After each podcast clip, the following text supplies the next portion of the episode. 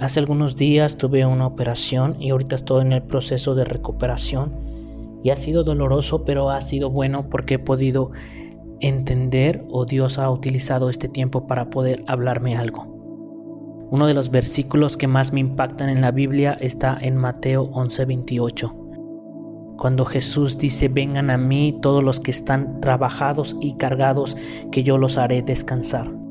Me gusta porque siempre podemos ver a Dios dando oportunidad de acercarnos a Él, empático con nuestra necesidad y dando una oportunidad o dando una respuesta o una solución a nuestra situación. Dios es un dador de soluciones.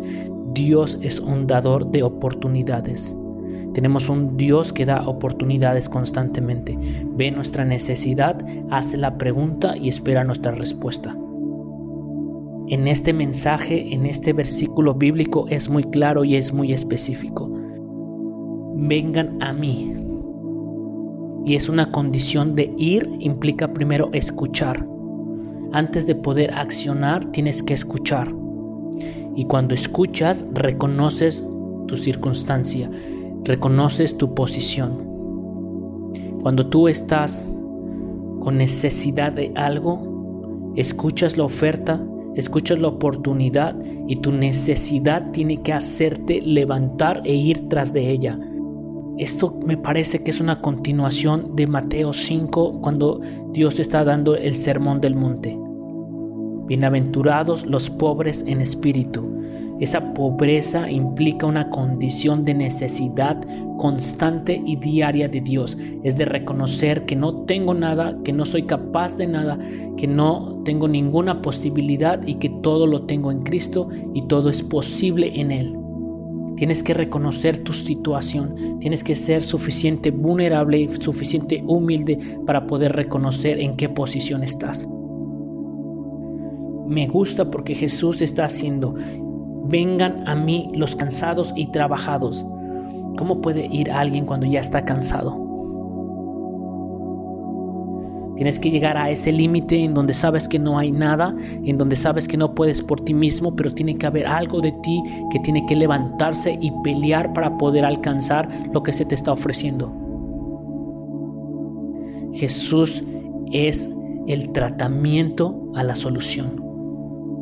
Cuando lo confesamos en fe, cuando confesamos lo que creemos, tenemos justificación, tenemos salvación, tenemos perdón.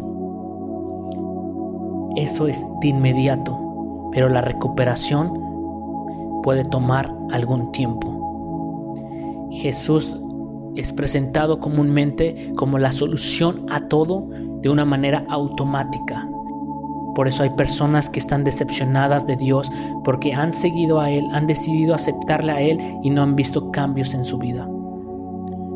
Y no es de que Dios no esté trabajando, sino más bien que no has estado tomando el medicamento que necesitas para tu recuperación. Mientras estaba en la cama en estos últimos días, lo que más anhelaba era ver a la enfermera entrar con la medicina que necesitaba, o que viniera el doctor a que me diera instrucciones y revisara mis heridas, o ver a mi esposa y a mi madre ayudándome a poder tan siquiera levantarme de la cama.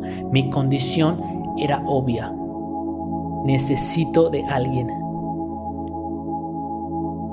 nosotros tenemos que estar en esa condición de poder reconocer de que no podemos nosotros mismos. Necesito la ayuda de alguien con más fuerzas que yo. Necesito la ayuda de alguien más capaz que yo, con más capacidad, con mayor conocimiento. Entonces, cuando Jesús lanza este mensaje, lo primero que está diciendo es, ¿quién va a escuchar esto? ¿Quién va a ser lo suficiente humilde para poder reconocer que está cansado y trabajado? Después de que reconoces, tienes que levantarte y activar tu respuesta, que eso se llama voluntad. La voluntad es la acción de ir tras la oferta. No puedes escuchar una buena oferta, no puedes escuchar una buena oportunidad si no te levantas por ella. Eso pasó a mí en estos últimos, en estos últimos días. La enfermera venía y me daba un medicamento. El doctor venía y revisaba las heridas. mi madre y mi esposa venían y me ayudaban a levantarme. Pero después de eso el dolor continuaba. Jesús no es una aspirina, es el tratamiento. Jesús va a estar dándote lo que necesitas para que tu proceso no se interrumpa hasta que llegues a la sanidad completa. En Mateo 11:29 dice, y me sorprende, lleven mi yugo sobre ustedes y aprendan de mí. Primero Jesús hace esta invitación. Levanta la mano quien está cansado y quien está trabajado. Ok, me imagino que dos o tres levantan su mano y Jesús dice, ok, vengan, vengan a mí. Y después dice, lleven mi yugo sobre ustedes y aprendan de mí. El yugo es una imposición en los hombros, es una imposición de un trabajo nuevo. ¿Cómo puedes dar descanso poniendo yugo? Ese es algo estupendo que me cambió la perspectiva en este tiempo. Cuando nosotros pensamos en descansar, muchas veces imaginamos que es el desprendimiento de toda responsabilidad y el desprendimiento de toda carga. Descansar es quitarme toda la carga. Descansar es quitarme todo el peso.